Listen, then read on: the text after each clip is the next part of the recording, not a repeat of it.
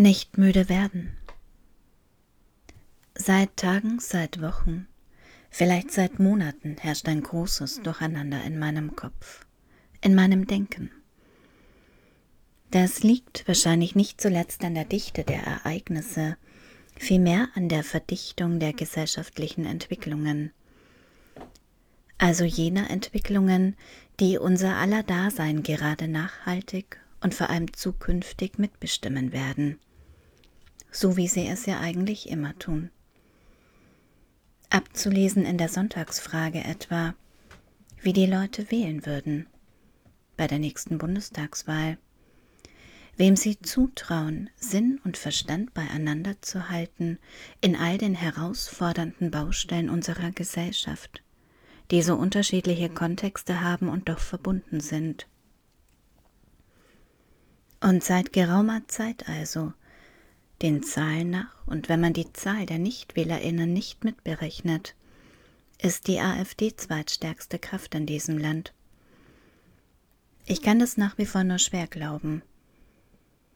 Das würde bedeuten, dass in zwei Jahren bei einer Sitzverteilung von etwa 630 Stimmen im Bundestag, in Klammern ohne die Ausgleichs- und Überhangmandate, Klammer zu, etwa 150 gewählte Vertreterinnen der AfD Platz nehmen würden. Ein knappes Viertel an Politikerinnen, deren politische Sprachhaltung oft respektlos ist und deren Grundsatzprogramm ein exklusives ist. Das heißt, einen Teil der Bevölkerung einfach nicht mitdenkt bzw. ignoriert, schlimmstenfalls aus diesem Land haben möchte oder gar nicht will, dass Menschen dazukommen. Das alles ist nicht neu.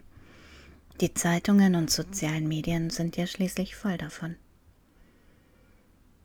Aber offenbar war ich geneigt, mir in den letzten Jahren über diese Mitbestimmung oder Gestaltung meiner bzw. unserer Handlungsspielräume nicht ganz so viel Sorgen zu machen, wie ich es vielleicht hätte tun sollen, oder und wie ich es gerade jetzt tue was aber nicht heißen soll, dass ich in der Vergangenheit unaufmerksam oder uninteressiert gewesen wäre, im Gegenteil.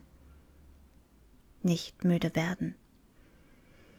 Seit über 20 Jahren bin ich Teil einer Partei, eine Mitgliedschaft, die ich mal mehr, mal weniger direkt oder aktiv in mein tägliches Leben einbinde, meistens eher weniger gerade.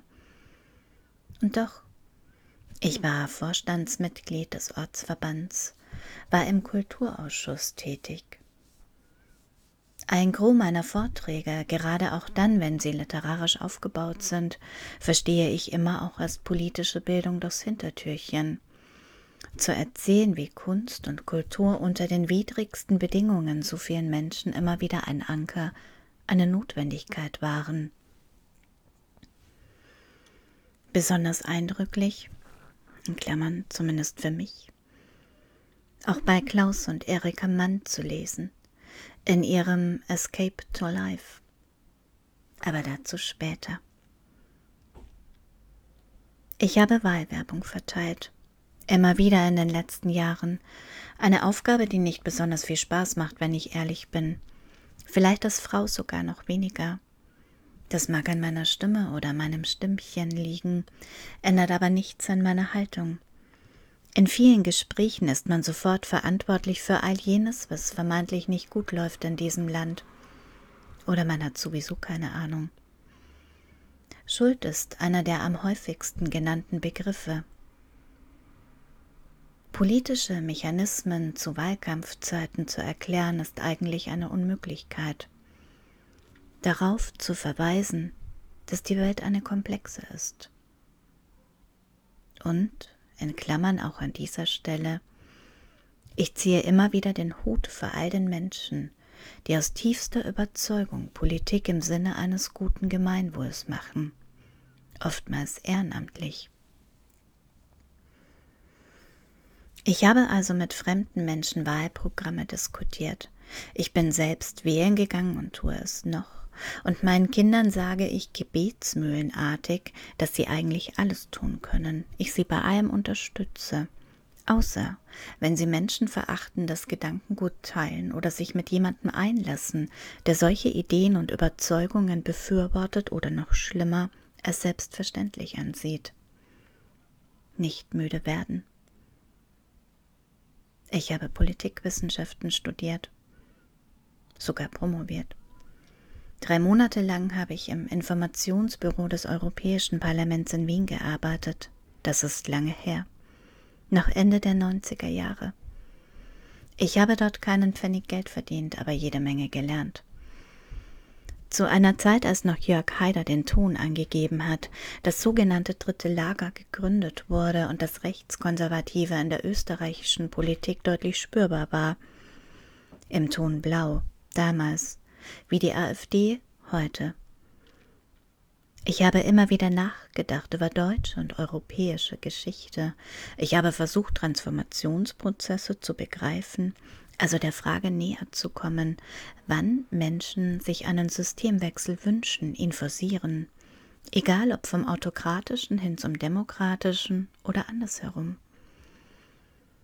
Ich habe mich lange mit der Frage beschäftigt, wann wir von einer konsolidierten Demokratie sprechen, die Teilhabe ihrer Bürgerinnen zumindest der Theorie nach möglichst inklusiv gewährleistet ist.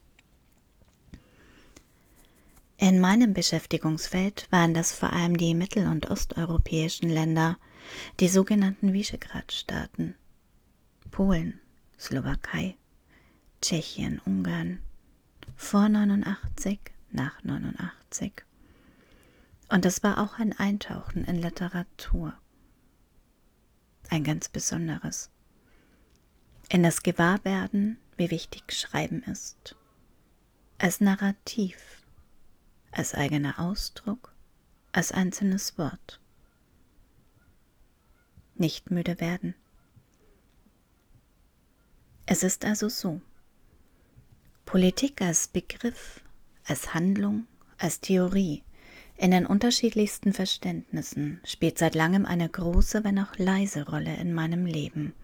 Noch mehr. Ich bin groß geworden in einem Bundesland, das sich Freistaat nennt und es nach wie vor schafft, das Gedenken an so viele freiheitsliebende Menschen klein zu halten. Egal, ob es sich um Hedwig Lachmann und Gustav Landauer handelt, um Erich Mühsam oder Ernst Toller, um das Atelier Elvira und Sophie Goldsticker und Anita Augsburg, um nur einige wenige zu nennen, die sich in den Zehner und Zwanziger Jahren des letzten Jahrhunderts für Menschenrecht und möglichst friedvolle Politik eingesetzt haben. Sei es im Rahmen der später brutal niedergeschlagenen Räterepublik oder ihrer widerständigen Art in den 30er Jahren, etwa bei Erika und Klaus Mann. Nicht zu vergessen Therese Giese diese so kluge Frau, die mit ihrer Darstellung der Dummheit als Parodie auf nationalsozialistische Gefolgschaft so viel riskiert, aber auch so viel sichtbar gemacht hat. Ich bin also aufgewachsen in einem Bundesland, das den Begriff der Heimat immer sehr exklusiv verwendet hat, umgeben von hohen, oftmals natürlichen Schutzwellen. Seien es die Nadelwälder oder die Berge. Es ist leicht, in diesem Land von der Natur umgeben, umbunden zu sein, vielleicht eine nicht ganz so weite Sicht zu haben. Ich bin auch aufgewachsen in einem Bundesland, in dem die Republikaner beinahe in den Landtag eingezogen wären. 1989 war das, als Franz Schönhuber Vorsitzender der Partei war und die Methoden ähnlich denen der AfD.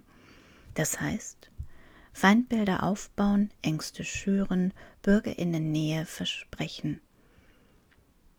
Und ich kann mich noch gut an die damaligen Plakate erinnern, an meine Sorge auch, ich mit 16 Jahren, Henna gefärbtes Haar, Nebenjob im Bioladen, Kreaufkleber auf dem Jutebeutel, so wenig Ahnung vom Leben, von politischen Entwicklungen.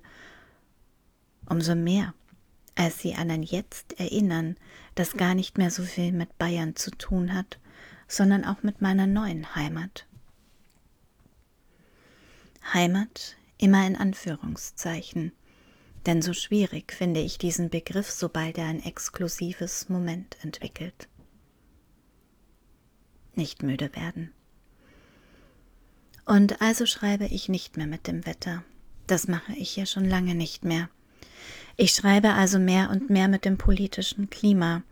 Und dieser Tage tue ich es besonders, als ich die Kolumne von Meli Kiak lese, auf die mich erst Michaela Maria Müller aufmerksam macht und über die ich dann nochmals bei Max Czolek stolpere. Eine Kolumne, die mich jäh aufrüttelt, vielleicht ob all der Unverrückbarkeit der Offenheit, diesem klaren Wir und Ihr, das mich doch auch schmerzt, das aber wahrscheinlich stimmt. Und je mehr ich mich durch diese auch harte Kolumne lese, desto mehr gelange ich ins Jetzt. Ich weiß nicht, wann ein Text das letzte Mal das derart geschafft hat. Nicht zuletzt ob Passagen wie dieser. Ich weiß, dass wir gerade Zeitzeugen sind. Wir erleben die Faschisten an die Regierungsmacht kommen. Maximal zwei Bundestagswahlen, dann haben sie die Kontrolle. Ich habe dazu alles, wirklich alles geschrieben. Und ich habe diesen Text jetzt mehrmals gelesen, ausgedruckt, einzelne Passagen unterstrichen. Und im Gegensatz zu Melikiak habe ich leider nicht alles dazu geschrieben. Ich glaube auch, dass ich noch nicht alles dafür getan habe, dass ich weit davon entfernt bin. Aber mir dämmert zusehends, dass ich das dringend tun muss. Und dieser Tage schreibe ich auch mit meiner guten Freundin Katja, die in Bayern lebt, wo also mit Hessen die nächsten Wahlen sein werden. Pulsmesse der aktuellen Gesellschaftsentwicklung. Meine Freundin Katja und ich, wir kennen uns lange, sehr lange. Und in regelmäßigen Abständen schicken wir uns diesen kurzen Domintext hin und her. Aus unterschiedlichsten Gründen, die existenzieller und substanzieller werden. Nicht müde werden, sondern dem Wunder wie einem Vogel die Hand hinhalten. Das mögen manche für Kitsch oder für verkürzt halten. Aber in Hannah Arendts Vorlesungen zur Frage, was ist Politik, geht sie immer wieder auf die Möglichkeit des Neuanfangs ein. Sie pflicht den Wunderbegriff in den politischen Raum. Mit jedem Menschen gäbe es die Möglichkeit, Neues auf den Weg zu bringen. Keine Ahnung, ob wir Neues schaffen, aber wir brauchen dringend eine wachsende Verbundenheit. Oder in den Worten von Erika Mann. Ich habe mich in Deutschland beinahe bis zuletzt gar nicht für Politik interessiert. Ich war der irrigen Auffassung, dass Politik Sache der Politiker wäre und dass ich mich in fremder Länder und fremder Leute Angelegenheiten nicht mischen sollte. So haben viele bei uns gedacht. Und so kam Hitler an die Macht. Kurzum, nicht müde werden.